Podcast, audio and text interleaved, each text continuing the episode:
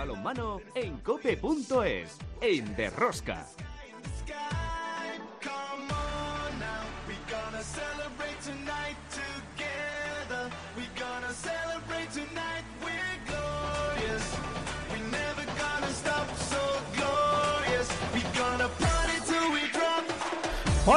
Ya estamos aquí otra semana más con todos vosotros. ¿Qué tal estáis todos? Amantes del balonmano, seguidores de Rosca. El Fútbol Club Barcelona empataba en la Liga Sobal con el último clasificado de la Liga y ya descendido, el Antequera, a 32 goles, pero eso sí, con 6 jugadores del filial. Recordemos que el Barcelona no empataba en la Liga un partido desde el 27 de marzo de 2019 en Logroño contra el balonmano Logroño. Tras el traspiés del Granoller, el Vidasoa recupera la segunda plaza. Por Europa siguen mano a mano Benidorm, Cuenca y Balonmano Logroño.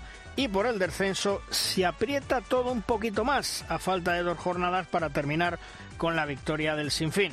Por cierto, el Balonmano Guadalajara ya es nuevo equipo asobal para la próxima temporada. En la Champions League, esta semana partido de vuelta de los cuartos de final. El miércoles en el Palau Blaugrana el Fútbol Club Barcelona puede sellar su paso a la Final Four de Colonia. Barcelona-Flensburg con cuatro goles de ventaja para los azulgranas. En la división de honor femenina, gran victoria al balonmano Elche en Valladolid ante el Aula y el Morvedre certifica su descenso. En el partido de vuelta de la final de la European Cup, el Rocasa Gran Canaria se proclama campeón por tercera vez en su historia gracias al valor doble de los goles en campo contrario ante el Costa del Sol Málaga.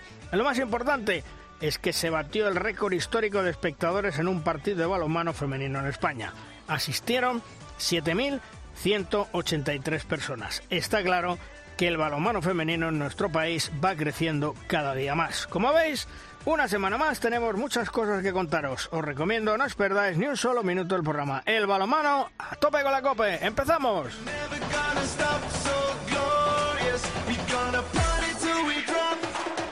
Control de sonido Chechu Martínez, en la producción del programa Belén Díaz de Arce al frente de toda esta maravillosa y generosa familia apasionada del mundo del balonmano, Luis Malvar. En Cope Valladolid, como siempre, Juan Carlos Amón. Hola, Juan Carlos. ¿Qué tal? Muy buenas. Y en Logroño, Chema Jodra. Hola, Chema. ¿Qué tal? ¿Cómo estáis, amigos? Bueno, pues eh, uno para salvarse, para evitar el play-out y el otro para Europa, ¿eh? ¿Cómo lo veis? Bueno, pues no sé, eh. estamos dejando los deberes muy para última hora, ¿no? Eso me da, eso me da, eso me da. Aquí en Valladolid estamos estudiándonos la última lección, no, hemos cogido bien los apuntes y estamos esperando a la fecha del examen, me da a mí. Eh, bueno, bueno, vamos a ver lo que sucede. Oye, aquí tal y como estábamos hace 20 días, pues, pues eh, ahora dependemos de nosotros mismos. O sea que, que bueno, pues, pues vamos a ver qué, qué, pasa. Había un, fíjate, yo le tenía miedo a este partido de Benidorm porque iba a ser un partido y fue un partido muy duro, muy duro, pero, pero mira, lo sacaron adelante. Bueno. Pues lo importante es que, aunque sea para el final que se dejan las tareas, los objetivos se van cumpliendo poco a poco. Nosotros nos vamos con el primer análisis de la jornada con dos invitados de lujo. Si quieres conocer toda la actualidad del mundo del balonmano, descárgate de Rosca en cope.es.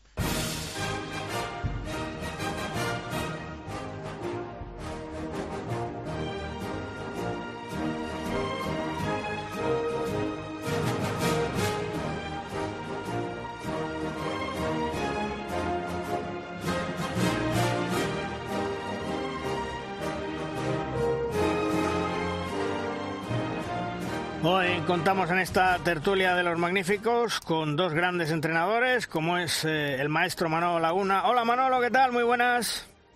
Muy buenas, buenos días. Y también con otro gran maestro, con Jorge Dueñas. Hola Jorge, muy buenas. Hola, muy buenas.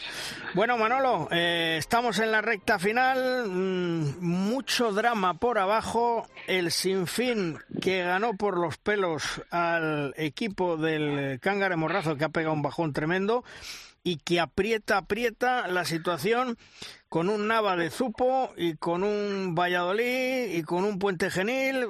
no sé, no sé. ¿Tú cómo lo ves? Hombre, pues como todo el mundo, con mucha igualdad y con... La verdad es que está, tenemos ahí cuatro equipos involucrados en el, en el descenso, los resultados del sorprendente empate de Puente Genil y, y, otros resultados pues nos ha llevado a una situación donde puede pasar cualquier cosa. Hombre, yo veo que, por ejemplo, el Nava, que parece que está en mala situación, sin embargo, oh, digo el Nava, perdón, eh, quería hablar del Sinfín, que parecía que tal, pero va a tener en casa a la Antequera que parece una oportunidad de puntuar que le puede ayudar a salvarse, depende de los resultados de los demás. O sea que la igualdad, el, el que está ahí que parece más condenado, pues resulta que, que tiene su oportunidad, por lo tanto la igualdad máxima. Hmm. O sea que eh, emocionante, desde luego. Jorge, eh, ¿tú cómo, cómo lo ves? ¿Crees que el Sinfín en esos dos partidos eh, puede salvarse? ¿Que el Nava lo tiene complicado? ¿Que el Valladolid casi lo tiene hecho como Puente Genil? ¿Cómo lo ves? Pues sí, como bien decía Manolo, creo que hay tanta igualdad que cualquier detalle puede llevarle a uno a salvarse o quedarse abajo. Es que hemos visto en esta última jornada pues eh, la victoria del Sinfín que le da esa vida, la derrota en el último momento de Nava que por un gol eh, y, claro es que estamos pensando que la igualdad es máxima incluso pues que en este final de temporada que equipos pueden tener cumplidos sus objetivos pues pueden dejarse llevar, pero así todo, están compitiendo como, como el caso del, del Huesca en la última semana ganando en, ganando en Nava y ahora mismo pues eh, apostar claramente por quién va a ser el que se salve o quién va a ser el que el que descienda pues yo lo antojo bastante bastante arriesgado. Entonces eh, el, el, detalle de quién sepa administrar mejor ese estrés de a final de temporada y la presión que supone pues estar jugando en esa en esos puestos de descenso pues eh, va a ser el que el que se lleve el gato al agua no aquel que sepa manejar mejor esa, esa tensión y ese estrés. Oye Luis una una, una cuestión eh, que trae buenos días es Valladolid a todos. Una cuestión eh, el Barça sin fin sigue siendo a las 12 del mediodía el Barça sin fin es a las 12 del mediodía sí señor el sábado o sea que la Soval ya daba por descontado que Barça era campeón y que sin fin había descendido, porque no sé por qué un partido eh, teniendo trascendencia en la clasificación en la zona baja sale del horario unificado. Es que no me lo explico. Sí, Sí, sí. Eh, los horarios todos son el sábado a las 5 de la tarde, salvo el Barça sin fin, claro, que es, a las 12 de la mañana. Tú fíjate, Nava va a jugar en Benidorm sabiendo lo que ha hecho sin fin en Barcelona, Valladolid va a jugar en Huerta del Rey contra Cuenca sabiendo lo que ha hecho sin fin en Barcelona, es decir, eh, a mí me parece muy poco serio. ¿eh? Bueno, y, y, ya está programado que el sábado 28 a las 12 de la mañana en la de Mar de León, Barcelona. La verdad es que la de Mar de León eh, prácticamente ya no sí, tiene nada ese, que hacer, ¿no? Vamos a ver que ese partido incluso llegas a entenderlo, ¿no? Pero el Barcelona sí. sin fin, yo creo que a Sobal debería replanteárselo y ponerlo junto a todo el resto de la jornada a la misma hora, puesto que sí que tiene influencia directa en la clasificación. Sí. Ya, pero ahí manda la televisión y manda las unidades móviles y mandan otra serie de cosas que no son meramente deportivas. Ya, pero, pero, por ejemplo, vamos, vamos, a ver, al final el play-out se va a jugar si todo va con normalidad entre Nava y Valladolid y Puente Genil. Hmm. Eh, eso está, está claro. Pero claro, Puente Genil, Nava y Valladolid van a jugar sabiendo lo que ha hecho sin fin. Es decir, ya pueden enfocar de otra manera los, los partidos. Sí, no, sí. no, sé, que a lo mejor es una pedrada que tengo yo que no tiene ningún sentido y que no va a ningún sitio, pero me parece poco serio que haya un partido que se juegue cinco horas antes que el resto. Pues sí, sí, se va a jugar en esta jornada el eh, sábado 12 de la mañana, Barcelona sin fin, un partido importante pensando en ese descenso y en ese play-out de la Liga Sobal. Manolo, eh, tras pie del Granollers en casa con el Puente Genil, mmm, pierde la segunda plaza, pierde yo diría casi el subcampeonato, a Vidasoa ya no se le va a escapar, ¿eh?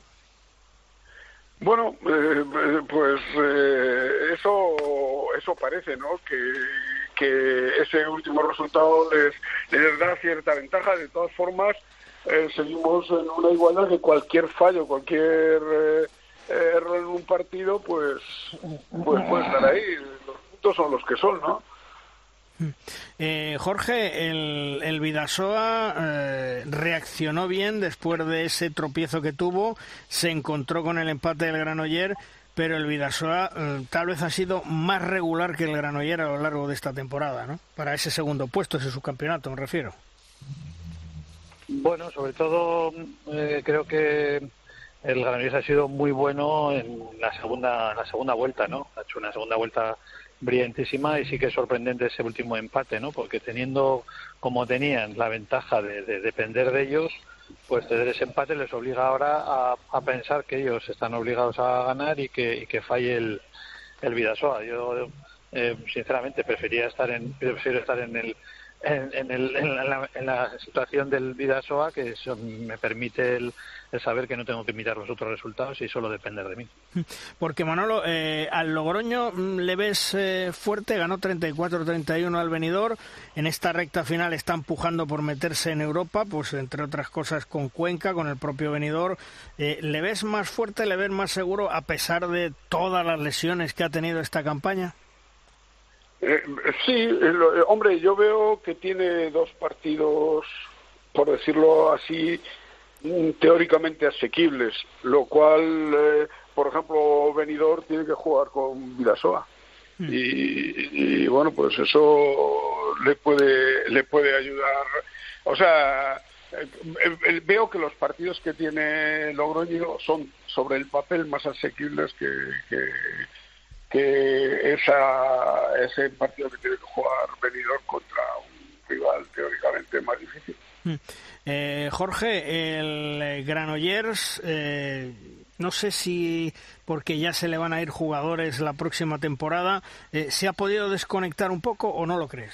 No creo, eh, no creo. Yo creo que pues seguramente la mentalidad seguiría siendo la óptima para afrontar el partido, pero claro, es que enfrente tienes un equipo que se está jugando el descenso y bueno, pues puede poner mm, toda la carne en el asador y de hecho, pues bueno, así fue y fue capaz de, empatar. Yo no creo que te hayan dejado ir, sino porque entiendo que que aunque sí que algún jugador se va a marchar, lo que importante de los jugadores va a seguir el año que viene y la ilusión de quedar segundos pues no tiene nada que ver con, con ser tercero. Entonces, bueno, entiendo que, que la igualdad pues es lo que está demostrando esta, esta Liga Sobal y, y, ese, y, ese, ese empate que se dio el último día pues creo que lo así lo demuestra. ¿no?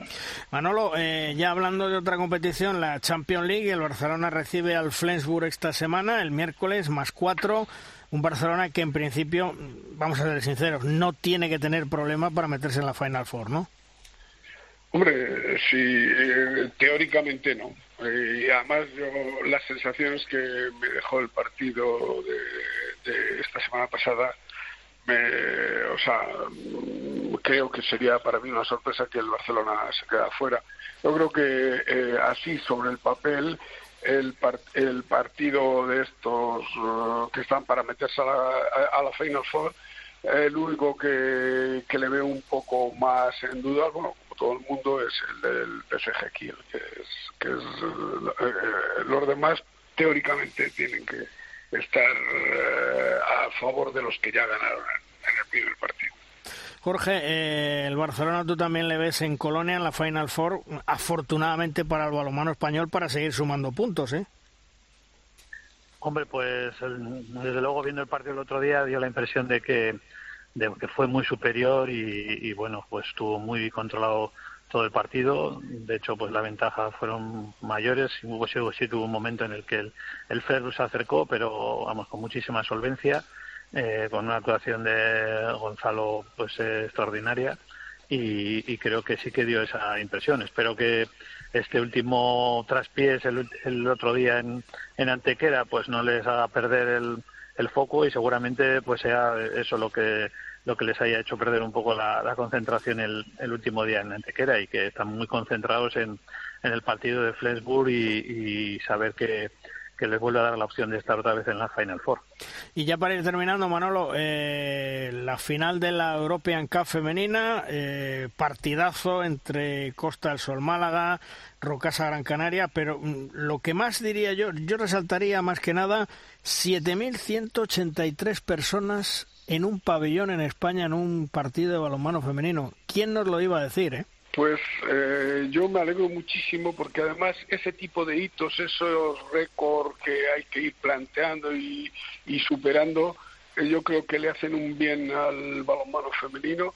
Yo, por los partidos que estoy viendo este año, me, me está, tengo la impresión, seguramente Jorge, que es más especialista que yo en el balonmano femenino, pero tengo la, sensación que los eh, equipos de la división de honor femenina van recuperando eh, ese tono competitivo a nivel internacional que, que en los últimos años parecía haber disminuido y aunque esta final entre los equipos españoles eh, sea significativa eh, a nivel local, pero me da la sensación de que por lo que yo veo hay un nivel creciente en el, balonmano femenino en los equipos de la Liga de División de Honor femenino que a mí personalmente me ilusiona mucho.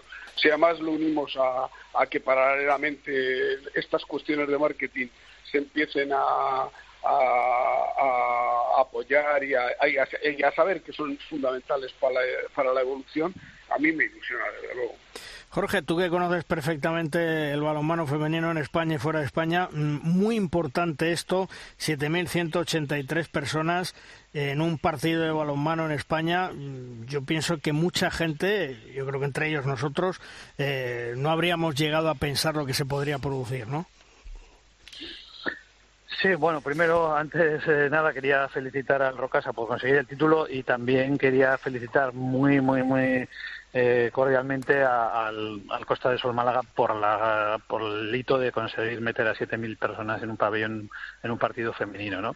Creo que esto para el balonmano femenino pues es, un éxito y, y ese éxito pues lógicamente sobre todo desde la de la organización del Costa de Sol Málaga, de Pepa, la presidenta, y todo lo que han estado moviendo para conseguir esa, esa gran cita como, como fue la final del otro día con, con Rocasa. Y bueno, yo creo que sí están creciendo un poco las, eh, las expectativas del, del balonmano femenino. Creo que los clubes pues cada vez están más consolidados y que tienen pues que tienen un mejor trabajo, rodeando también con un poco más de, de marketing, más personas implicadas. Yo creo que eso es importante, que no sean clubs muy unipersonales, sino que sean clubs también con, con una estructura un poco mayor.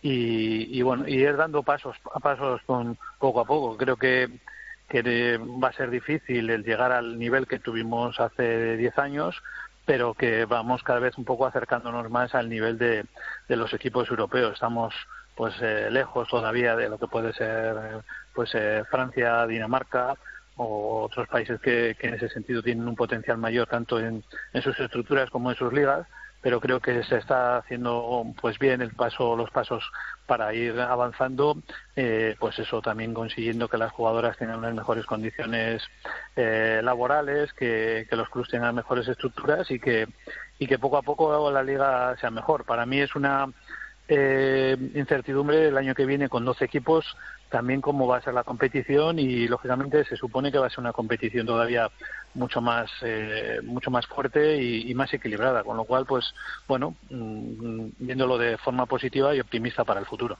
Bueno pues vamos a ver si pasito a pasito va creciendo el balonmano femenino y sobre todo pues eso como decía Jorge expectantes a ver de esa liga con 12 la próxima temporada. Manolo gracias por estar con nosotros un placer un fuerte abrazo cuídate. Gracias a vosotros igualmente. Jorge también como siempre un placer charlar contigo. Un abrazo hasta luego un abrazo, venga, gracias. Hasta luego.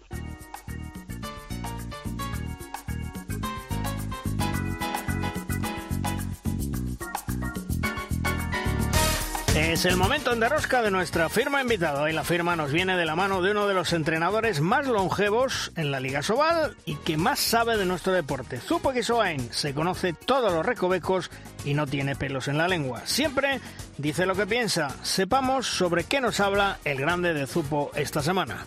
Buenos días. La semana pasada se jugaron los cuartos de final partido de ida de la Champions masculina. Ocho equipos buscando una plaza para la Final Four. Especial atención en todos ellos el trabajo de contraataque y la velocidad del juego. El contraataque en el juego es aprovechar lo más rápidamente posible el gran espacio libre y la probable desorganización defensiva o su desplazamiento hacia atrás para conseguir situaciones óptimas de lanzamiento uno contra cero, superioridades numéricas o desajustes defensivos en igualdad numérica. El contraataque constituye las llamadas primera y segunda fase del juego de ataque, escuela tradicional rumana. Se inicia a partir de la recuperación del balón en defensa e incluso antes, momento de tiro implica el cambio rápido y decidido desde la actividad defensiva y supone trasladar el balón lo más rápidamente posible a las proximidades del área defensiva del adversario. El tiempo máximo se estima en 5 o 6 segundos y debe alcanzarse porcentajes de éxito superiores al 75%. Puede desarrollarse individual o colectivamente y deben conseguirse como índice general un 20% del total de los goles del equipo. Aunque suele decirse que el contraataque es unifásico, puede darse desde el punto de vista temporal tres fases que son llamadas oleadas. Primera oleada, contraataque directo, desarrollo por uno o dos especialistas a gran velocidad. Muy importante el momento de inicio, sin esperar resultado de lanzamiento. Velocidad y precisión del primer pase es clave. Tendencia de pase y recepción en carrera natural. Carrera curvilínea en anchura. Búsqueda de situaciones 1 contra 0. Bote en situaciones óptimas 1 contra 0. Segunda oleada. Contraataque apoyado entre varios jugadores. Participación mínima de 4 o 5 jugadores con tendencia a los 6 del equipo. Desde adelante hacia atrás y desde atrás hacia adelante después de la recuperación del balón, carrera de los jugadores ajustada a espacios resultantes, búsqueda de superioridades numéricas 6 contra 5, 6 contra 4 o 5 contra 4. Tercera oleada, contraataque mantenido sostenido, enlazar con la cuarta fase del juego, situaciones 5 contra 5, 6 contra 6 o 6 contra 5 sin organización defensiva. Aprovechar desorganización en cambios ataque-defensa, realizar procedimientos tácticos encadenados, soluciones de juego a distancia por no salidas de defensores o de juego aéreo. En definitiva, fase de juego en donde los equipos bien estructurados obtienen resultados óptimos en el marcador final.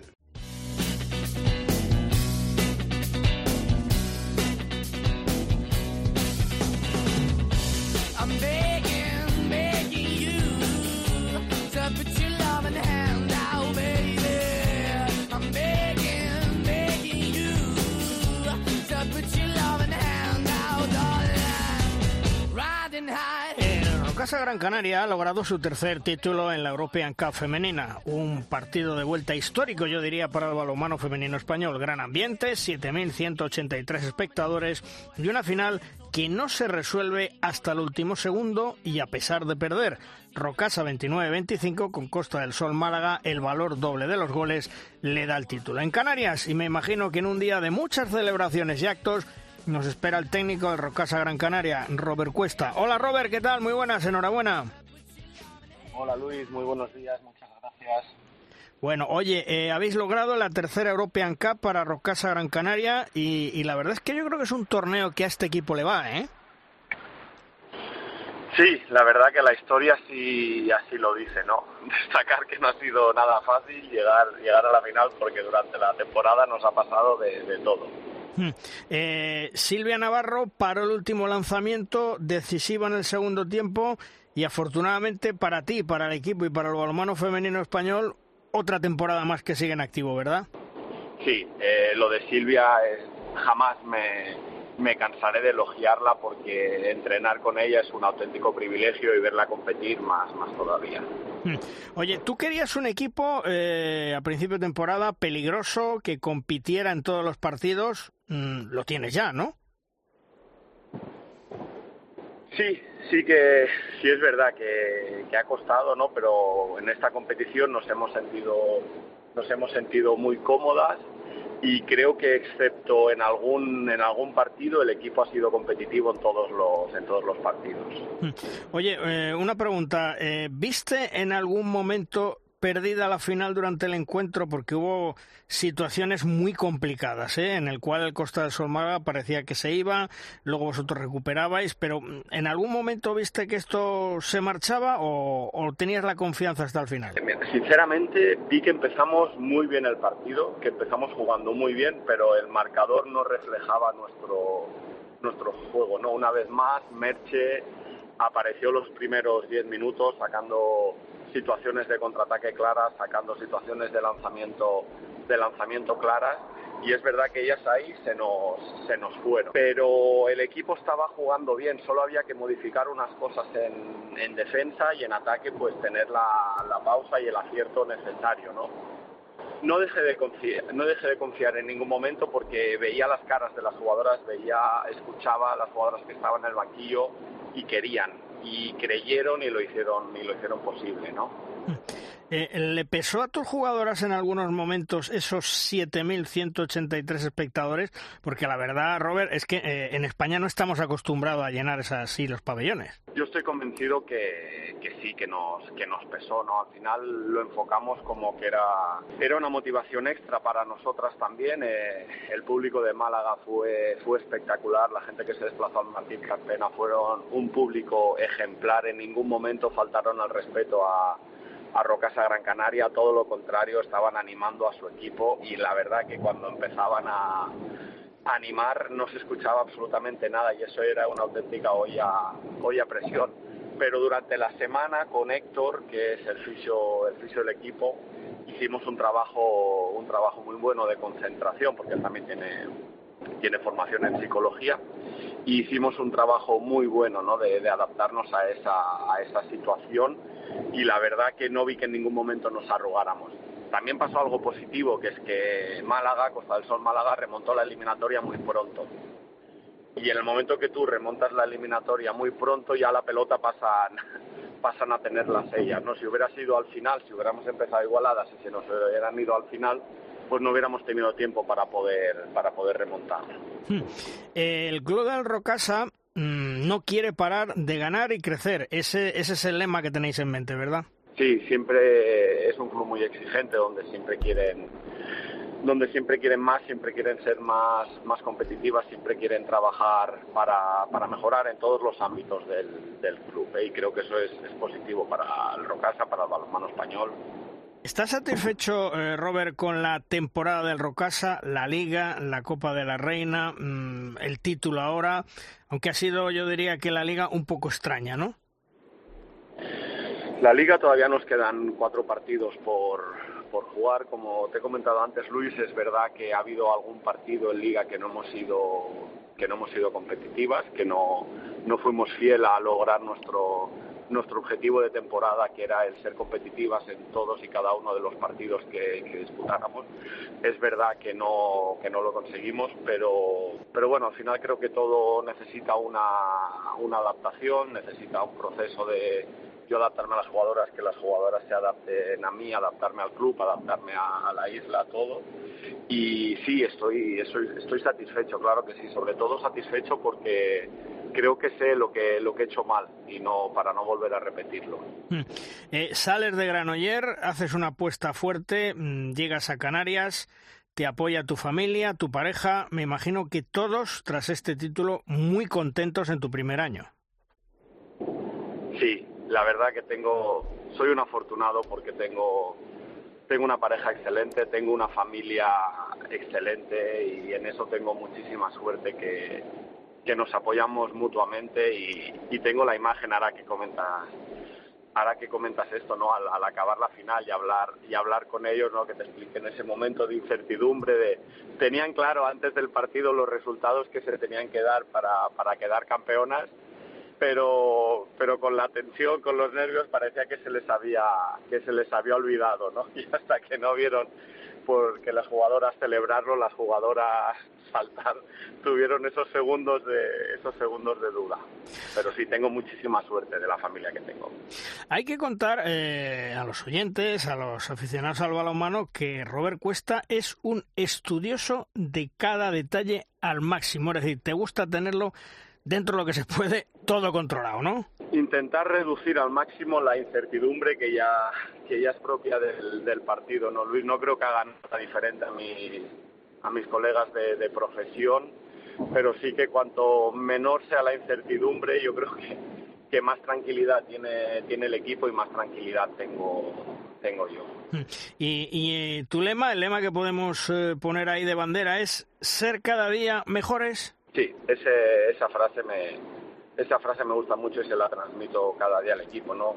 Esos días malos que te ha pasado, tienes problemas personales que te toca ir que te toca ir a trabajar y cuando estás trabajando en el entrenamiento piensas hoy hoy va a ser un día hoy va a ser un día duro pues si ese día consigues mejorar un 1 un 1% y cada día vamos mejorando ese poquito por ciento al final de la temporada, creo que has mejorado muchísimo. El balonmano femenino en España en las últimas semanas, la verdad es que está siendo espectacular. Copa de la Reina, ahora todo este récord de público en Málaga, una final que se resuelve por el valor doble de los goles. Eh, el balonmano femenino mm, creciendo mucho en nuestro país, ¿no? Sí, sin duda es que venimos, como, como muy bien dices, de dos eventos espectaculares, ¿no? La, la Copa de la Reina disputada en Donosti fue, fue un super evento, lo que vivimos en, en el Martín Carpena eh, fue otra cosa espectacular, ¿no? Yo cuando fuimos a entrenar el, el viernes y vi, vi aquel pabellón dije, ostras, qué bonito va a ser poder ver estas gradas, estas gradas llenas, ¿no? Cuando hablé con Suso aquí en el partido de ida, me dijo, no, tenemos idea de, de meter 5.000 personas y tal. Y, vas viendo las redes sociales, ya somos 6.000, ya somos 7.000 ya, y, y creciendo, ¿no? Que no paraba, que no paraba la historia, es, ostras, que, qué gran crecimiento. Yo creo que es el ejemplo a, a seguir, no por el balonmano femenino, sino por el balonmano español. El balonmano español eh, siempre eh, tiene, tiene margen de crecimiento. Creo que hay grandísimos profesionales en todas las áreas trabajando para que nuestro balonmano sea mejor y creo que Donosti, en este caso Vera Vera y Costa del Sol Málaga, eh, son dos grandes ejemplos de que si se quiere se puede, ¿no? Faltan ideas y esas ideas han demostrado que las, la, las aplican a la perfección. Eh, siempre nos quejamos en el balonmano masculino que el Barcelona tiene un monopolio, pero es que parece que el Vera Vera también tiene un monopolio en la división de honor femenina. Están creciendo Costa del Sol Málaga, Gijón, Mecalia Atlético Guardés, vosotros, el Elche. Eh, ¿Podemos esperar la próxima temporada? Ahora hablaremos de, de los refuerzos que, que vais a tener. ¿Podemos tener la próxima temporada una liga mucho más igualada que esta? Al final yo creo que la liga es, muy igualada porque ver resultados que, que, son que son muy igualados. Es verdad que a lo mejor la, la liga de la de la pospandemia fue un poquito fue un poquito diferente no porque hubo contra cuatro equipos que tú como no jugaste porque estaban en el otro grupo y no estaban en el grupo después en la fase por el título la fase de descenso hubo cuatro equipos que tú no jugaste y eso ya era un poquito un poquito extraño pero al final yo creo que hay resultados muy igualados. Lo único que eh, Superamara Vera Vera está siendo más regular que los demás. Y aquí sí que es cierto que en los últimos años ellas se han sentido se han sentido muy cómodas y han demostrado ser sin duda el equipo más regular de la, de la competición. Y... El año que viene, pues yo espero que sí, que sea mucho más igualada y que liga no se resuelva a falta de tres o cuatro jornadas. Robert, eh, ¿cómo está la cantera del Rocasa? Porque la cantera mmm, es muy importante para el proyecto que tienes en mente. Sí, pues mira, precisamente justo ayer llegamos de, del aeropuerto y nos fuimos todo el equipo a ver a ver a nuestro segundo equipo, a nuestro filial, porque jugaba las fases de ascenso a División de Honor Plata y, el equipo el equipo subió, o sea que para nosotras también es muy importante poder tener el segundo equipo en la en la categoría en, la, en, la, en este caso será la tercera categoría del balonmano femenino español. Y después tenemos la suerte de tener el, todos los equipos en categoría en categoría base. Tenemos un montón de no solo de niñas sino niñas y niños que están que están entrenando y, y la verdad que, que Rocasa eh, se siente en el barrio de las de las remudas el balonmano se siente por todos los costados. Y, y en esos niños y sobre todo niñas eh, que están en la cantera, ¿quién es eh, el, hilo, el ídolo? ¿Quién es eh, el espejo? ¿Nuestra Silvia Navarro tal vez?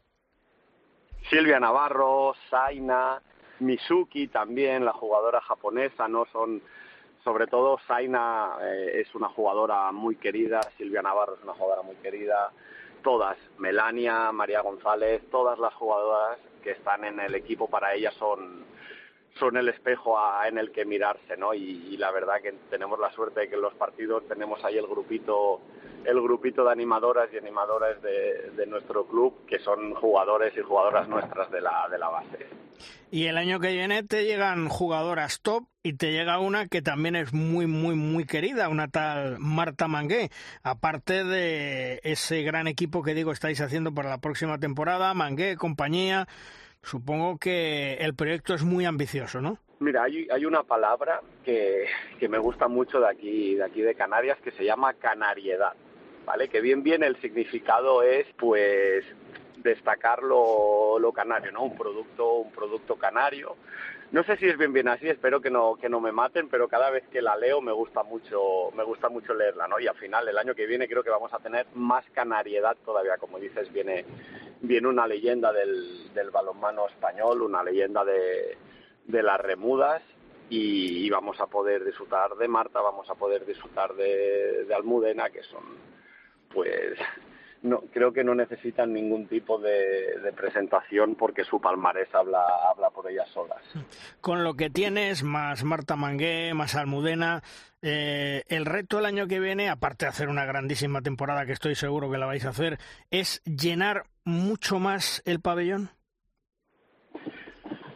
Eh, sí, tenemos afición que, que viene, que son fieles a nosotros, pero yo creo que el año que viene vamos a dar también un pasito un pasito hacia adelante, ¿no? En esto de, meter a más gente en el, en el pabellón, pues por como, por lo que te digo, que al final vienen más jugadoras, vienen más jugadoras canarias, vienen jugadoras muy queridas por, por la afición, jugadoras que se han creado en la base del, del balonmano Remudas y creo que eso es muy, muy importante también para, para la afición. El club te está dando todas las facilidades que pide de cara a la temporada que viene y me imagino que ahora después de este título más todavía, ¿no? Mira, eh, el club, Luis, desde, desde que llegué en el primer momento me hicieron sentir me hicieron sentir uno más, desde su presidente Antonio Moreno hasta eh, lo bonito de, este club es que todos los entrenadores somos entrenadores de todos los equipos, ¿no? Y, y nos, nos, vamos entrenando a diferentes equipos, pues lo, los compañeros y compañeras de, de, profesión entrenadores desde el primer momento me abrieron, me abrieron sus brazos y me acogieron, me acogieron súper bien. Bueno, primera temporada, eh, primer título europeo, esa European Cup femenina creo que tienes de contrato un año más opcional que evidentemente tanto Rocasa como tú mmm, lo vais a hacer efectivo, ¿no? Bueno, sí, esperemos que sí. esperemos que sí. Bueno, porque el proyecto, aunque el primer año me imagino era para ver cómo te sentías tú, para ver cómo se sentía el club, ese más uno lo vais a hacer efectivo y lo que está claro es que si esto empieza a funcionar, eh, Robert Cuesta puede tener un, una larga vida en el Rocasa Gran Canaria porque como tú dices, dan facilidades, es un club que da todo, es un club que tiene muy claro el balonmano español el balonmano femenino y eso es importante para crecer, ¿no? Sí, eh, lo tienen, ellos como club lo tienen muy claro, ¿no? Que aquí no puedes ser conformista ni te puede ni te puede estar bien ni te puede estar bien cualquier cosa. Aquí tienes que que demostrar que el equipo tiene que jugar bien, que el equipo tiene que trabajar para, para poder ganar y eso pues es el aliciente perfecto para, para juntarlo con el lema ¿no? de ser cada día, querer ser cada día mejores. Y en eso en eso estamos. Para terminar, Robert, eh, hoy día de celebraciones, de actos, eh, ¿tenéis muchas historias, muchos araos o no? Tenemos unas cuantas visitas, sí, por la mañana. Hemos anulado el entreno para de la mañana para poder hacer los actos, no pasa nada, lo recuperamos a lo recuperamos a la tarde sin ningún problema, pero pero sí, la verdad que tenemos un montón de actos, pero también te digo, Luis, que bienvenidos sean, porque significa que algo hemos hecho bien. Oye, y, y lo más importante, porque hay que celebrarlo con los jugadoras, el cuerpo técnico, el club. ¿Cuándo tenéis pensado hacer la cena o fiesta de celebración de este título europeo? Pues mira, si te soy sincero, de esto no, no hemos hablado, no hemos hablado nada todavía. Yo tengo en mente el partido que tenemos el miércoles contra, contra Gijón y aún no nos han dicho nada. Yo espero que supongo que será porque ahora tenemos un montón de, ya jugamos miércoles, sábado, miércoles, sábado y no lo sé, la verdad que no lo sé.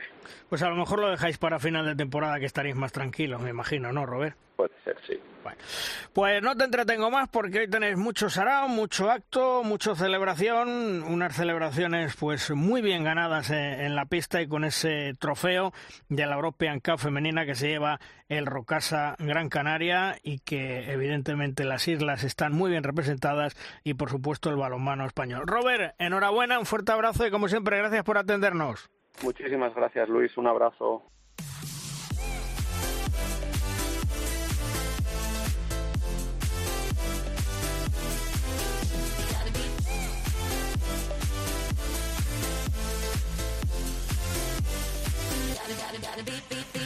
Jordi Rivera hace unos días ha facilitado la lista de 16 jugadores que van a competir en los próximos Juegos del Mediterráneo que se van a disputar en Orán, en Argelia, del 27 de junio al 6 de julio.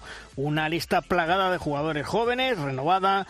De los 16 convocados, 6 ya estuvieron en el pasado europeo 2022 y otros han ido en diferentes ocasiones. Las grandes novedades son dos: el lateral izquierdo Asier Nieto del Balomano Huesca y el portero Roberto Rodríguez del Benidorm. Hola Asier, ¿qué tal? Muy buenas. Hola, ¿qué tal? Buenos días. Bueno, oye, eh, me imagino que muy ilusionado por convertirte en un hispano, ¿no? Sí, sí, contento, agradecido y, y con muchas ganas de, de disfrutar la experiencia y aprovechar la oportunidad, sobre todo.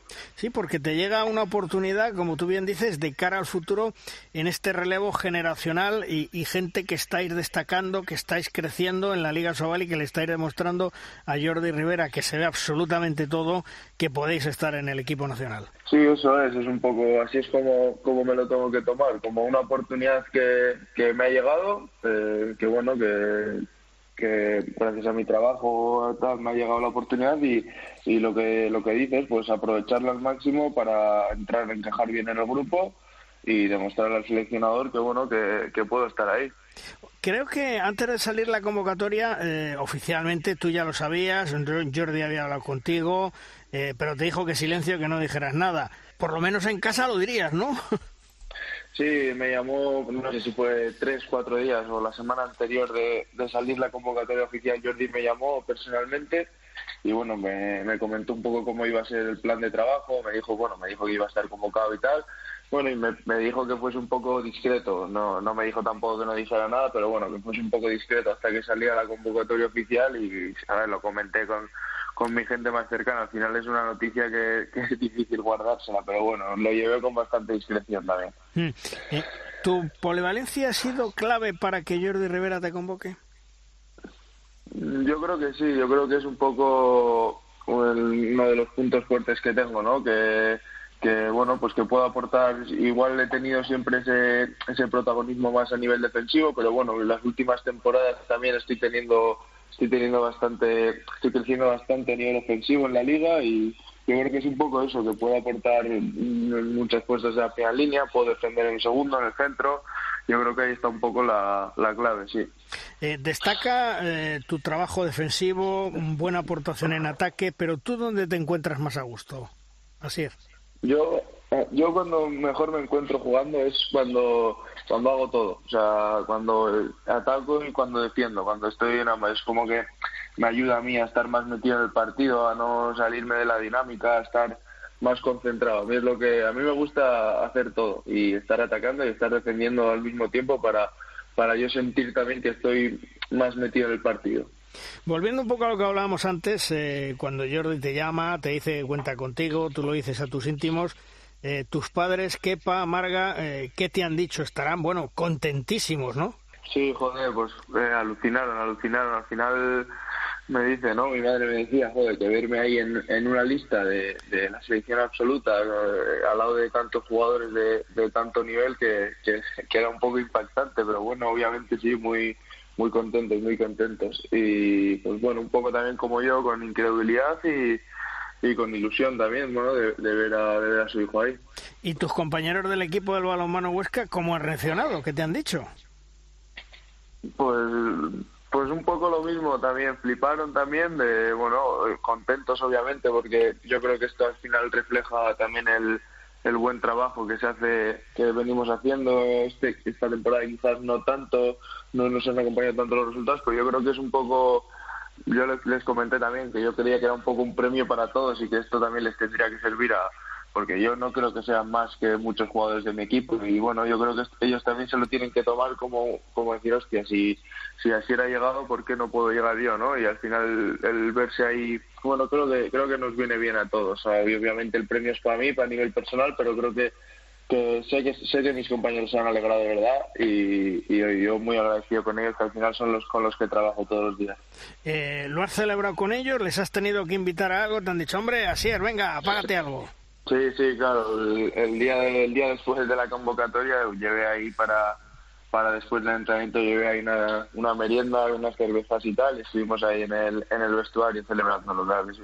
Hola, Sier, ¿qué tal? Un saludo desde Valladolid y muchísimas felicidades. Enhorabuena por la convocatoria. Oye, eh, eh, mm, imagino que estarás eh, absolutamente al corriente de que eres raro, porque no es normal que un seleccionador se acuerde de uno jugando la Liga Sobal. Habitualmente, bueno, pues el seleccionador suele también tirar más de gente que juega fuera que de gente que juega la competición nacional. Eso quizás le dé todavía más valor, primero, a tu rendimiento en el Huesca y segundo, a esta convocatoria.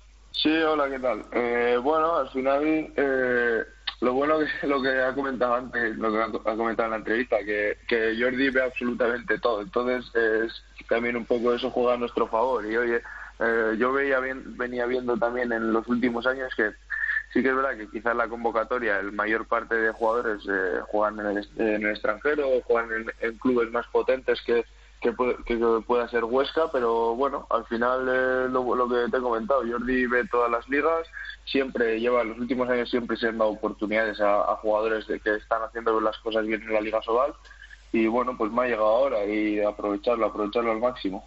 Oye, y uno se da cuenta de que su rendimiento mm, está en un nivel que, bueno, pues que puede no sorprenderle la llamada del seleccionador. ¿Tú te, te veías a ti mismo tan bien como para decir, uy, mm, puede que a la siguiente me llamen? Mm, la, la verdad que no, yo creo que es algo, yo sí que había pensado alguna vez, pues alguna vez que había visto alguna lista, pues el equipo que llevó, por ejemplo, a jugar cuando fueron a jugar eh, a Argentina, no sé si fue hace ya un par de años, yo veía que había jugadores que un poco estaban eh, quizás en la misma situación que estoy yo ahora, ¿no? Que eran jugadores que en Nacional venían haciendo las cosas bien y que les iban a dar una oportunidad. Y yo pues alguna vez sí que había pensado que, oye, pues que si trabajaba y si me salía un año un poco decente, que bueno, que yo quizá podía tener esa, esa oportunidad. Luego ya es, entrar ya en el grupo es otro es otro tema, pero bueno, al menos el tener la oportunidad de, asomar la cabeza y oye, pues saber y, intentar demostrar. Ilusionado estar de llegar con los hispanos, pero ¿esperas alguna broma cuando llegues a la selección? Eso sí te digo, ¿eh? Todos son muy buenos chicos y te van a ropar, seguro. Bueno, no sé, eso ya tendré que verlo. A muchos les, a algunos les conozco de, de mi etapa en la selección junior, he coincidido con, con Chema, con, con Cowley, y bueno, pues no sé, seguro que por ser los, los nuevos, tanto a Roberto como a mí, nos toca mínimo pues invitar a algo, seguro, y luego por lo demás pues ya se, ya se viendo, pero bueno, seguro que encajamos bien en el grupo. Porque los juniors de oro de ese europeo 2016 en Dinamarca, del Mundial 17 en Argelia, eh, estáis llamando a la puerta eh, de la selección jornada jornada, convocatoria convocatoria. Mm, ¿De qué manera lo estáis pidiendo? Porque además eh, sois una gran generación o erais una gran generación. Sí, sí, yo creo que, joder, pues los resultados tampoco, los resultados hablan por sí solos, ¿no? Al final era el equipo que teníamos en, en esa etapa era, era un auténtico era un auténtico equipazo y, ya se está viendo que hay muchos jugadores que ya llevan muchas convocatorias, Dani Dusevayev y, y Aleix, que están muy asentados en, en, la, en la selección absoluta, y otros jugadores bueno, como Chema, como Caldi, que están entrando también con mucha, con mucha regularidad, y muchos otros que, que han tenido la oportunidad o, estoy seguro de que la acabarán teniendo. Al final esa selección era, era para mí era un equipazo, un equipazo. Juntarte otra vez con tus compañeros de selección junior, mm, me imagino que es una tremenda alegría para ti por todo lo que habéis bebido, por todo lo que habéis disfrutado, por todo lo que habéis conseguido en su momento y que te da también una tranquilidad porque como dices, hay, hay amigos tuyos. Sí, es un poco lo que has comentado, ¿no? al final cuando éramos juveniles y cuando éramos juniors, pues pasábamos todos los, estuvimos tres o cuatro años que pasábamos eh, el 90% de las vacaciones de verano las pasábamos juntos, al final éramos como, éramos una familia. Y bueno, pues ahora aunque no estén todos, pero bueno, ya solo juntarme y volver a pasar un verano con, con Chema, con Caudi, al final le hace ilusión y, y luego también me da ese punto de, bueno, de que sé que ve la selección y sé que que sé que no, no va a haber problemas con el grupo porque todo el mundo me ha hablado me ha hablado muy bien del ambiente y del, de la familia que, que, se ha creado. Pero bueno también ayuda no el tener esas esas amistades ya esas viejas amistades ahí para para introducirme en el grupo, eso siempre viene bien. Llegaste al Bada Huesca desde el Alcobendas en la temporada 19-20, antes jugaste en el Torrelavega, te formaste en el Baracaldo, eh, el crecimiento ha sido pues temporada a temporada importante y eso evidentemente tú lo has tenido que notar y tú te has dado cuenta sobre todo en qué facetas te has desarrollado más, ¿no? Sí, al final yo siempre creo que he un jugador que ha ido, pues bueno, pues eh, yo por ejemplo, cuando acabé de jugar en Baracaldo, que jugamos en División de Honor Plata y descendimos de categoría, yo tenía alguna oferta de Asobal y, y elegí irme a, a Torrelavega, Primera Nacional, porque bueno, eh, yo quería tener protagonismo en el equipo, quería se trabajaba bien, eh, luego fui al Covendas también teniendo ofertas en Asobal y estuve en Plata, me quedé un año al Alcobendas en Asobal. Y yo creo que al final he tomado decisiones para en las que más que por, por, ir a un gran club, por ir a un sitio donde me pudiesen pagar más, siempre he tomado decisiones eh, pensando en, en, formarme yo como jugador y en crecer sobre todo a nivel ofensivo, porque todo el mundo me ponía esa etiqueta de como en la selección junior eh, solo jugaba en defensa, pues quizás eh, muchos equipos tenían, había gente que no sabía ni que yo era capaz de atacar. Y yo pues siempre intentaba ir a equipos donde estaba pues en Alcobendas por ejemplo estaba Les Mozas y, y a Les Mozas cuando me llamó ya me decía yo sé que vas a atacar y, yo para mí eso yo ponía eso como que lo ponía siempre en, en valor para tomar la decisión. Era un poco lo que me llamaba para tomar la decisión. Y cuando vine a Huesca también más de lo mismo. Hablé con Nolasco y y me comentó que él sabía que yo podía atacar y poco a poco cada año estoy cogiendo más protagonismo. Fíjate si atacas, que hay que comentarle a los aficionados al balonmano, a los que no te conozcan, que serán pocos los que no te conozcan, que tienes un potente lanzamiento exterior y sobre todo un gran uno contra uno, que tal vez son tus características, ¿no, Asier? Sí, sí, bueno, eh, tengo todavía muchas cosas que mejorar en en ataque, pero sí, igual sí hay que destacar algo así, sobre todo uno contra uno. Me gusta, soy un jugador, yo creo que soy un jugador duro y me gusta, me gusta el contacto, me gusta ir fuerte, me gusta defender duro y también cuando estoy atacando me gusta, pues eso, el ir de cabeza, eh, buscar espacios y, ir fuerte, ir fuerte. Eh, te queda una temporada más de contrato con el Huesca, ¿verdad, Sir? Sí, me queda un año más de contrato, eso es. Bueno, pues entre la gran temporada que estás haciendo y el ir a la selección, yo estoy seguro que de cara a la siguiente te, te van a llover muchas novias como le han pasado a tus otros compañeros. Fíjate lo que le sucedió a Agustín Casado, el cacho europeo que hizo, mm, que se fue a Bielorrusia, que luego ha pasado lo que ha pasado, que ahora se va a otro sitio. Es decir, esto es un escaparate para vosotros. Totalmente, totalmente. Pero bueno, ahora al final ya solo estoy seguro que solamente la llamada ya es, muy, es un escaparate muy bueno, pero luego eh, no solo vale con, con ir a la selección, también hay que jugar y hay que, hay que demostrar que, que, realmente bueno pues el nivel eh, que tienes para, para estar ahí. Y oye ahora de momento yo tengo contrato aquí estoy bien y, y ya se, ya se irá viendo a ver lo que, lo que viene en un futuro. Mm. ¿Y qué te parece que desgraciadamente muchos compañeros jóvenes se tengan que marchar al extranjero? La verdad es que es una gran oportunidad para vosotros, pero lo idóneo sería que os quedarais en la Liga Sobal, que os quedarais en España, ¿no? Hombre, yo creo que eso sería lo, lo ideal y, y, realmente yo pienso que es lo que lo que queremos la mayoría de jugadores. Al final, si, si el producto que tuviésemos aquí o si las oportunidades a nivel económico y a nivel competitivo que, que puede haber en Francia o en Alemania o en otras ligas extranjeras. Si estuviesen aquí, yo creo que la mayoría de jugadores optaríamos por, por quedarnos. Pero bueno, al final la situación es la que es. Este año además, no sé si creo que yo nunca había visto que hubiese tanto tanto movimiento de jugador español hacia hacia ligas extranjeras. Este año me está llamando mucho la atención. Yo creo que es un poco también eh, por lo que te he comentado, porque hay otras más oportunidades a nivel económico, a nivel deportivo.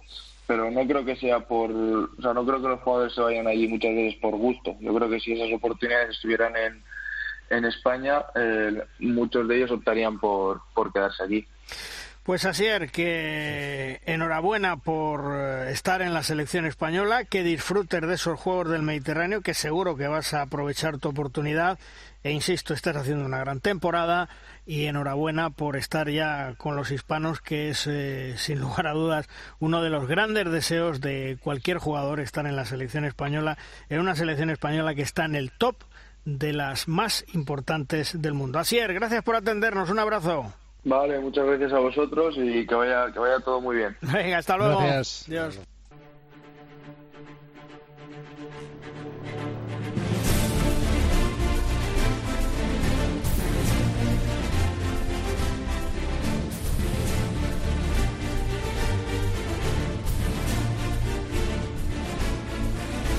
En De Rosca llega nuestro tiempo de debate. Es nuestra tabla redonda.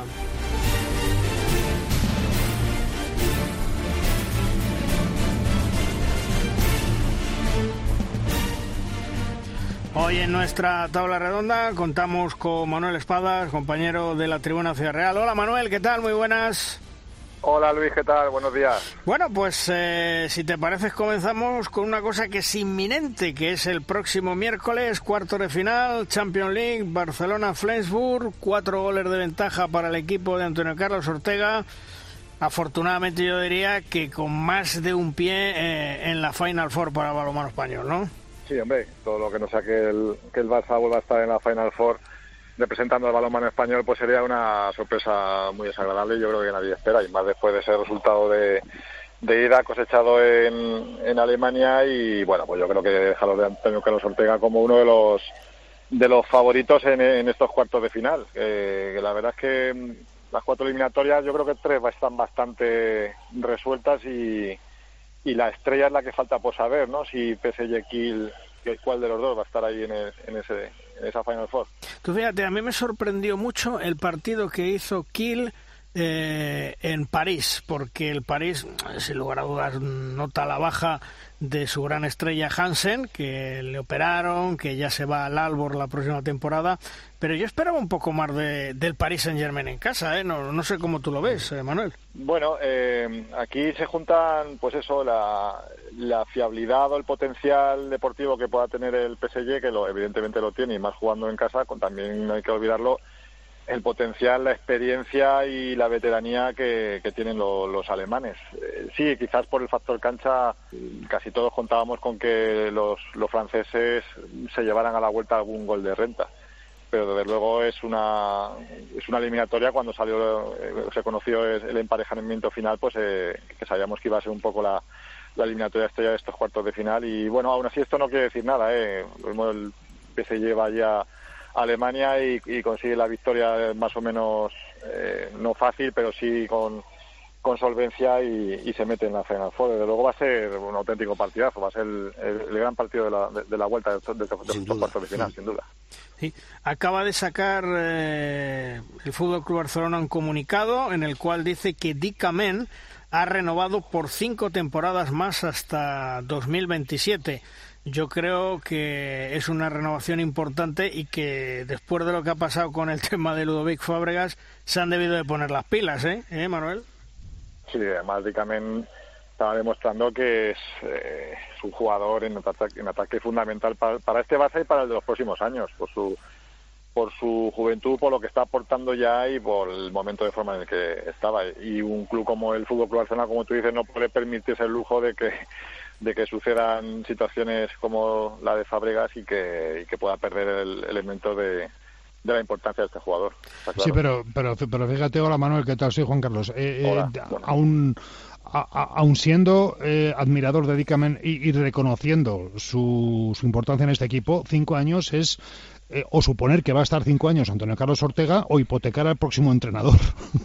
Porque mm, cinco años son muchos años. Yo no sé si, si realmente el entrenador que pueda tener en el futuro el Fútbol Club Barcelona va a tener un estilo de juego que mm, gire en torno a la figura de Dicamén. No lo sé. yo creo que yo creo que Dicamén es un perfil de jugador que le gustaría tener a cualquier entrenador. No, no, no creo que sea una apuesta arriesgada eh, yo creo que el jugador ya ha demostrado suficiente para pues eso para dejar claro que es un jugador de, perfil de Fútbol Club Barcelona de, de esa calidad de, ese nivel. Y yo no no creo que sea excesivo. Hombre cinco años suenan mucho la verdad es que es raro eh, encontrar un contrato de tan larga duración pero si hay algún tipo de algún perfil de jugador al que se le pueda hacer yo creo que es el de Guitamén pienso yo.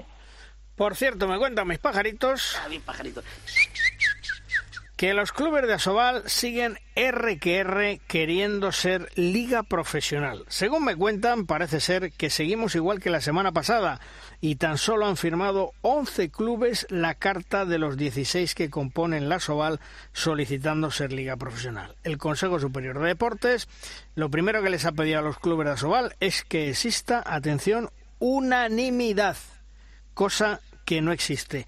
Eh, porque, eh, Manuel, mm, Liga Profesional de Balonmano, ¿tú la ves? No, yo de momento no la veo. Y más si se exige esa unanimidad.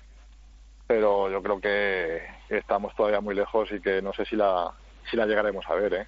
en mi opinión. Hombre, tú, tú, fíjate, es que aquí hay una cosa clara, lo comentábamos la semana pasada en el documento que lo leímos aquí, que la Liga, la Liga Sobal ha mandado a todos los clubes eh, pidiendo que el Consejo le haga liga profesional.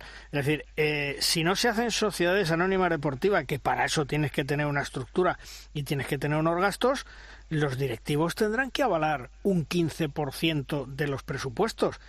Yo ponía el ejemplo, mm, imaginaros, medio millón quinientos mil euros de presupuesto de un club.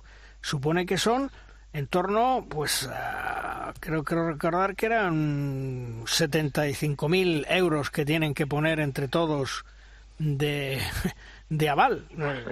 Los directivos, y más en el balonmano, lo van a poner. ¿A que sí? ¿Tú crees que lo van a poner? Lo que le faltaba a los pobres directivos del balonmano, lo que les faltaba ya también tener que avalar con su, con su patrimonio después del esfuerzo que llevan haciendo durante años y, y que gracias a ellos eh, pues estamos todavía disfrutando de un balonmano de cierto nivel o, con clubes semi semiprofesionales o, o profesionales por lo menos en cuanto a, a, gastos y dedicación de los jugadores. Pero vamos que insisto yo no no lo veo. Eh, y además de, mm, ahora mismo yo creo que por ejemplo delante del balonmano en España incluso estaría el fútbol sala en esa lista de espera que, que sigue sin serlo también. Eh, diga profesional. O sea que, no sé, yo desde luego soy bastante pesimista.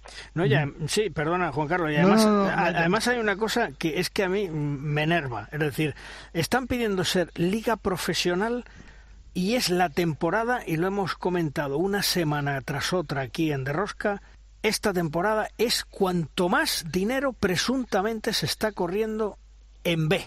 No tiene ni pie ni cabeza, digo yo. No sé cómo lo veis. Estamos volviendo entonces a, pero, si es que, vamos a, si esto, esto es, eh, tiene el problema en el origen, o sea, tenemos un error de concepto. Eh, no hubiera sido lo más lógico, que a lo mejor el raro soy yo, llegar a un acuerdo con la, con la totalidad de los que tienen que firmar comprometer esas firmas y luego mm, hacer la propuesta, no hacer la propuesta y mirar a ver quién firma, que creo que, es el camino erróneo y el contrario al que dice la lógica. Es como si tú quedas eh, con unos amigos y compras las, pizzas y luego preguntas quién quiere pizza. Pero, eh, Juan Carlos, mm, más allá de lo que estás diciendo, tienes eh, toda la razón, estos que quieren se han parado a revisar bien y a explicar bien a todo el mundo qué es todo lo que debes hacer para ser eh, liga profesional? Pues yo intuyo que no, solamente, eh, o sea, no solamente dice, no, es que mira, vamos a tener ventaja en esto, en esto, en esto. Vale, eh, ¿y los inconvenientes los habéis mirado? ¿Se han hablado de los inconvenientes? o sea, se ha mirado a decir, a ver, esto, todo esto es lo que tenemos que hacer para ser liga profesional, para que nuestros clubes sean, sean profesionales. Chema, que no, que te lo mm. digo yo, que les han mandado un PDF de cinco folios, una presentación en la cual todo es bueno, bonito y barato. Nada más, nada más. Un PDF de cinco, que lo tengo yo, que lo tengo oh. yo. Un PDF de cinco hojas en el cual eh, nos desligamos de la federación, tenemos autonomía, ya no hace falta ser sociedad anónima, podemos hacer esto, podemos hacer lo otro, o sea, para venderles el burro. Esto, yo eh, lo decía el otro día, es eh, como ir pollo sin cabeza. Es una huida hacia adelante porque ellos están, en el fondo, temerosos de la próxima asamblea de la Federación Española de Balonmano. Lo que pueda pasar porque pedirle al Consejo Superior de Deportes, Manuel, que lo estábamos, eh, lo que estábamos hablando ahora, tú fíjate, eh, que les hagan liga profesional antes del 30 de junio del 2022. ¿Tú lo entiendes? O sea, antes del... del 30 de junio de este año. Antes, antes, del, antes del final de los contratos. El mes que viene. El mes que viene. ¿eh? El mes que viene, el mes que viene. Es lo que le han pedido ahora con el Consejo Superior de Deportes, además por escrito, ¿eh? O sea, pues eso, un, canto de sirena, yo no sé, yo mucha prisa, mucha prisa, luego temes algo, digo yo, porque si no, si no, no tiene ni pies ni cabeza. Y, y bueno, pues eh, el tema está complicado, yo creo sinceramente que no va a salir adelante. Y además, eh, Juan Carlos, lo hablábamos antes a micrófono cerrado, lo primero que tienen que hacer es buscar patrocinadores, ¿no? y buscar dinero. Vamos a ver que si, la idea es mm, pistonuda, es decir, eh, el, concepto, el concepto, ahora que está tan de moda decir el concepto, es eh, extraordinario, porque es eh, dejar de depender de entes federativos de ámbito nacional y sobre todo dejar de depender del dinero público porque eso es lo que es el deporte profesional, dejar de depender del dinero público, que es en muchos casos de lo que se depende a nivel global como asociación y muchos clubes a nivel particular. Por cierto, ahora que decir de dinero público, eh, acuérdate que la semana pasada yo dije que si se convierten en sociedades anónimas deportivas o liga profesional ya no pueden tener subvenciones públicas. Bueno, pues eh, lo pregunté eh, a una persona que sabe de esto y me dijo, efectivamente, tú imagínate el Atlético Valladolid, que creo que tiene subvenciones públicas para dar y para tomar, si se convierte en eh, liga profesional o en sociedad anónima, ¿de dónde va a salir el dinero? Bueno, pues esa es una gran pregunta. Eh, imagino que tendrán prevista ya una lista de eh, sponsorizaciones importantes o de microsponsorizaciones que puedan resolver ese, ese problema, pero a día de hoy eh, eh, el, dinero público sí está presente, no solo en el Atlético Valladolid, en, la mayor, en la mayor parte de los clubes de, la, toda la Soal. eso te iba a decir, que no solamente Valladolid, eh, yo, tú irías ahora mismo un club de Asobal, saliéndonos un poco de, dejando al margen al Barça, que, que planifica una temporada sin dinero público. yo te digo por el ejemplo que, tenemos aquí en Ciudad Real, con el Arcos, que siempre, ya sabéis que lleva años intentando subir a, a y, la respuesta del aficionado pues no muy no es muy allá. Yo, he hablado con los directivos pero digo subir a Sobar eh, pensáis que, va, va, a venir o sea se va a incrementar la masa social tanto como para poder eh, pues afrontar los gastos eh, superiores que implica estar en una categoría superior a plata como estáis ahora dice no no es que la gran diferencia es que la subvención que nos llega de la Junta de Comunidad de Castilla-La Mancha es, eh, pues, eh, pues, no sé, un porcentaje enorme más, no llega incluso a ser el doble de si estamos en plata. O sea, esa es la planificación. Por eso te digo que si a un club de Asobal tú ahora le, dices que, que, se imagine una vida sin una subvención pública y que tenga que sacar el dinero de los patrocinadores privados, pues yo creo que eh, como decíais antes, que es un cambio de concepto radical ahora mismo en el balonmano español. Pues esperaos que os voy a contar una de patrocinadores. También me cuentan mis pajaritos. Ah, bien pajaritos.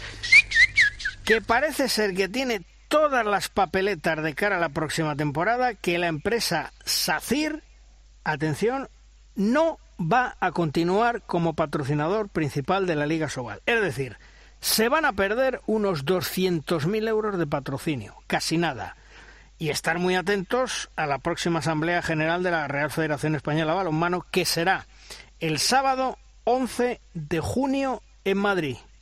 Habrá sorpresas. O sea, estamos hablando que necesitan dinero. Y el patrocinador principal, SACIR, que deja más o menos 200.000 euros, se va. Y quieren los eh, amigos convertirse en liga profesional. No tiene ni pie ni cabeza. Pero porque ahora están todavía, todavía, están comoditos eh, viviendo de lo que les da la Liga de Fútbol Profesional a través de su plataforma televisiva. Sí, que es un millón de euros, sí, un millón de bueno, pues eh, es, eh, su cero es un millón. Luis, eh, vamos a ver, que no es igual hacer cuentas desde cero que desde un millón. entonces, a partir de ahí, vamos a ver qué es lo que pasa, si sigue ese convenio, si no sigue ese convenio, vamos a ver cómo se resiente o no se resiente la plataforma con la subida de precio del 300% que va a aplicar a sus abonados, porque todo eso va a tener que formar parte del libro de cuentas. ¿eh? Porque recordemos eh, cuánto se sube, es decir, creo que se sube de 20 euros al año a 70 euros, ¿no? Eso es, correcto. Bueno, y encima creo que la calidad es eh, fabulosa, las retransmisiones no se enganchan, no se congelan, en fin, y hasta y cualquier dispositivo es bueno para poderlo ver. Claro. Exactamente. Menos, eh, yo lo veo hasta en el frigorífico. En nuestras teles. hablo, hablo, abro, el congelador y hay un partido de balonmano. O sea, el mío todavía no he conseguido, no he conseguido que la aplicación sea compatible con mi televisor, Luis. Todavía no. Y es un televisor de una buena marca y bastante moderno. Pues no engancha la aplicación. Bueno, pues eh, será problema de los satélites. No, no, sí, seguro que el problema es mío. Vamos. sí, sí, y y por otro lado también me cuentan que hay pinchazos de partidos de la Liga Sobal que no llegan a 500 pinchazos a la jornada ese partido. Por lo tanto, yo no sé si la Liga de Fútbol Profesional va a seguir manteniendo ese millón, lo va a subir, no lo va a subir, pero bueno, habrá que reflexionar y, tendrá el amigo Tebas que, que de tonto no tiene un pelo, tendrá que pensar si le interesa seguir pagando el mismo dinero o tendrá que, que recortarlo. Porque Manuel, eh, desde luego el panorama eh, yo no lo veo nada, nada bueno a nivel de directivos y de la gestión que están haciendo, pensando en un balonmano que sea sostenible, un balonmano que sea equilibrado, que sea estable. No lo entiendo. No, fíjate que parecía que después de, de la pandemia y de que todos los clubes han tenido que, pues recortar sus gastos y y, revisar todos sus presupuestos y, ver de dónde salía y dónde entraba el dinero. Eh, pues mira, pues enseguida estamos, yo, yo, por lo menos estoy oyendo hablar y lo que tú decías antes, que ahora eh, cada vez hay más eh, contratos en B o más dinero en B, esto sabes qué significa a la larga, ¿no? Que son deudas con jugadores, hmm. Son clubes que terminan con números rojos, clubes que luego no pueden planificar bien la, por, ese problema económico la, siguiente temporada y es un poco dar pasos hacia atrás cuando lo que se tenía que haber dado son pequeños pasitos hacia adelante después de, de esta gran crisis que, ha sufrido todo el, el Manuel, Manuel, es todo eso que has enumerado, más si un jugador no cobra, no tiene a quien reclamar. Sí, sí, claro, porque luego no puede denunciar, claro. Es que, es que también los, B, ya sabe a lo que se arriesga, claro. También los jugadores, eh, en ese sentido, están siendo un poquito cómplices. Son muy, no, no, son bastante culpables, ¿eh? Son bastante culpables, porque ellos pueden... Son, eh, claro, claro. Pero también es cierto, también es cierto que a lo mejor, eh, evidentemente, habrá un gran porcentaje que lo haga por, complicidad y, por egoísmo, por ambición económica, pero otros también lo, lo harán por necesidad. Es decir, a ver, yo me, me puedo comprometer a jugar en Club X eh, con un mínimo de dinero a cambio. Y si en ese momento tú no tienes otra cosa mejor y un club te dice, oye, mira, te voy a pagar 500 euros en el contrato y, y, por, y en un sobrecito te voy a dar otros 300 más, te, pago el piso y puedes estudiar aquí, por ejemplo, en, en, esta ciudad. Y a lo mejor el jugador dice que sí, pero por pura necesidad. O sea que tampoco hay que meterlos a todos en el mismo saco, pero es cierto pues que luego cuando, cuando llegue el problema eh, es, cierto que, todos van a tener su parte de culpa, claro. Pues, pues fíjate que yo, eh, el pagarles el, alojamiento y los estudios, eh, no lo veo mal. No lo veo mal, lo, veo, una vía más que aceptable e incluso coherente. El problema es el sobrecito. Claro, claro.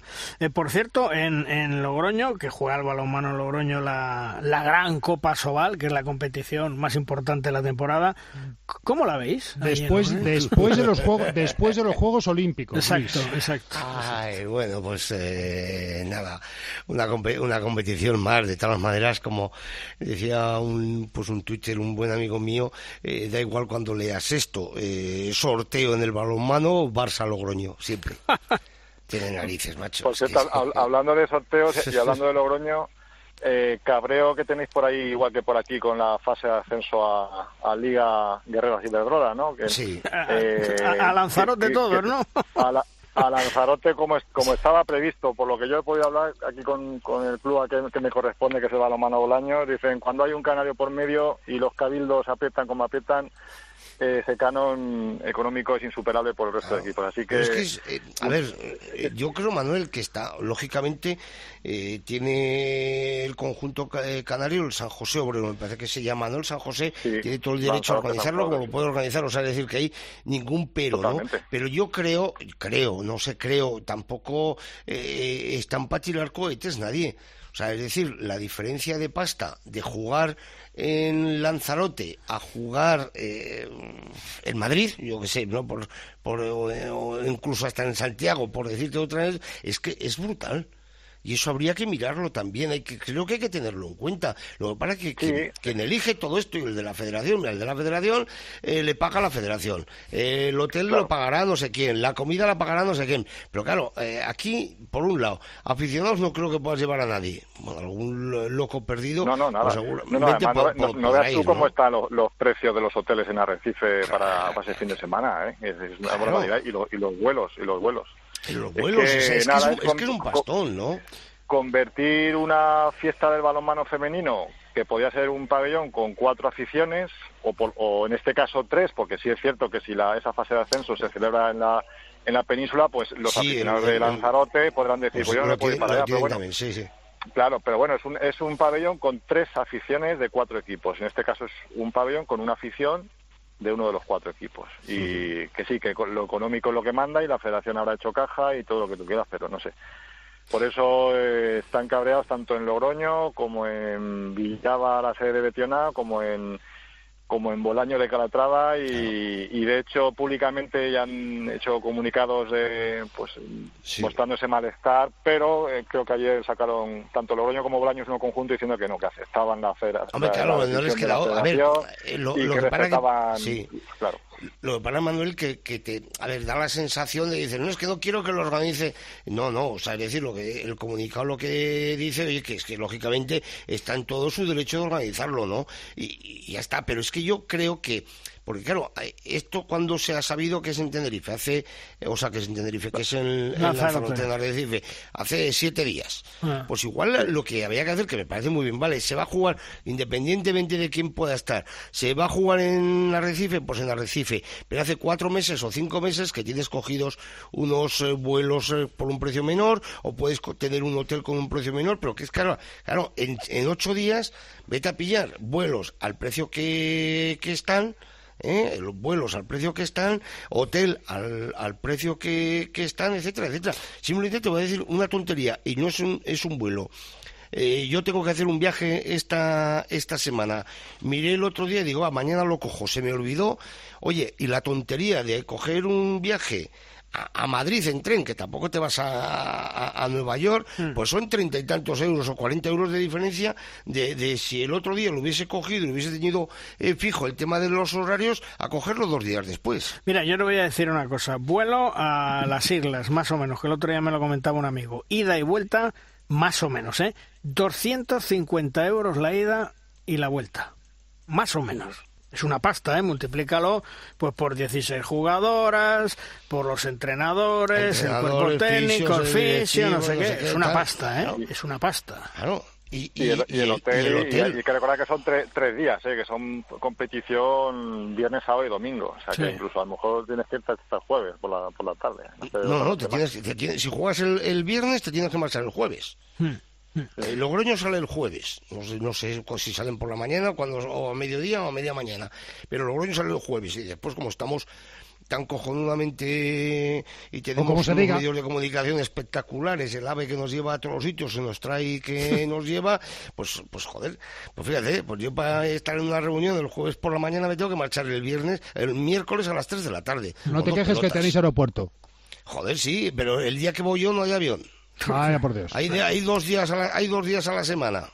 O sea, si te- hubiese sido el miércoles, pues tengo avión, pero como era el jueves, pues te fastidias. Si no hay O- avión. os pasa a- a- con el aeropuerto de Logroño os pasa lo mismo que la Copa Sobal. ¿Sirve para algo? Pregunto yo. ¿Sirve para algo? yo me acuerdo que hubo un año, hubo un año que daba plaza europea. ¿os No, no, vamos a ver, Manuel, es que da plaza europea, pero da plaza europea solo, solo para el campeón. ¿Y quién va a ser el campeón, Manuel? lo lo No, pero mires por cuando lo mires que Barça Logroño. que hubo- que hubo una- hubo, hubo una, eh, hubo un año, no sé si, si, si, si siguió, pero daba plaza europea, pero eh, lo que tú dices, el, daba plaza europea, la Copa. Sí. Y el campeón era el Barça, que era lo normal, Sí. o, en, o en aquellos años el balonmano Ciudad Real, también, pues era, era el subcampeón el que... Sí, pero, que pero eso se quitó, eso se quitó, está Sí, aprobado, por eso, claro, está aprobado por asamblea, entonces eh, ellos eh, el- a la hora de vender dicen que da plaza europea, sí, sí, Claro, pero, eso, eso es como si no la diera, claro. Claro, pero explícalo bien, Claro. es decir, la plaza es para el campeón. Y si el campeón es el Barça, que ya es campeón de la Liga Sobal y tal, la plaza europea se le da al quinto clasificado de la Liga Asobal. Pero a mí lo que más gracia me hace es eh, en un artículo que leí que decían, bueno, se va a hacer en Zaragoza, mucha presentación de equipos, muchos aficionados y se va a ver a través de 150.000 espectadores por televisión. ¿Os lo creéis eso? Bueno, ¿150.000? Si el, Pues, mismo o- entra, si el mismo entra y sale muchas veces, Yo no me lo creo. Eh, pues, pues, pues ojalá, pero vamos. Yo no me lo vamos a una media, a una media de mismo este- 500 pinchazos, mm, muchos espectadores me parece. porque además ya lo ha anunciado eh, la Liga Sobal. Se va a ver por la Liga Sport Televisión. Bueno, Todo, toda la Copa Sobal. pues nada. ¿Eh? Y luego queremos ser profesionales. Sí, sí, sí. Ya está. Antes del 30 de junio, ¿eh? Por favor. O sea que... En fin, bueno... Puesto, han eh, puesto mayo les ha parecido mal. ya, Oye, eh, para ir terminando, mm, un tema que creo que no lo hemos abordado otro día. Eh, ¿Os parece serio que directivos de Asobal hayan querido quitar el play-out, un play-out que estaba aprobado en la Asamblea de la Federación Española de Balonmano hace unas jornadas? ¿A vosotros os parece serio esto? Hombre, si les afectaba a ellos, pues a lo mejor venía bien quitarlo. Hombre, entre otros le afecta al presidente de Asobal, pues, al sí. actual. Por eso. Pero por cambiar las reglas de un juego que ya ha empezado, eso no se puede eso hacer, Eso, no es- puede- eso eso no está puede feo. Claro, claro. No es que está feo, es que no puede ser. Claro. Como si estás jugando al mus y ves que no lleva el juego y dices, oye, que vamos a quitar la, la mano del juego, que eso no vale sí, para nada. No, hombre. ¿para, qué, para qué Eh, sirve eso? En fin, No, que desgraciadamente Lo que nuestro... sí es cierto sí. es que lo que tendrán que haber hecho es eh, no, no mantener dos años el, el modelo pandemia que se hizo con el balonmano eh, eh, español. Yo creo que es la única, el único deporte que, que lo mantiene con, con esos con, con esos dos grupos de, de plata, ahora con el, la- el grupo de ascenso, el grupo de descenso, con Sí. eso, ese playout. Pero bueno, si es lo que es lo que se aprobó para dos años vista, pues hay que respetarlo, evidentemente. Claro, los acuerdos hay que respetarlo y más con una asamblea general que es la asamblea del balonmano español, que es una asamblea soberana. Vamos a ir terminando. Manuel, como siempre, un placer charlar contigo. Un fuerte abrazo, amigo. Hasta otro día. Igualmente, compañeros, hasta luego. Gracias, hasta luego. Hasta luego.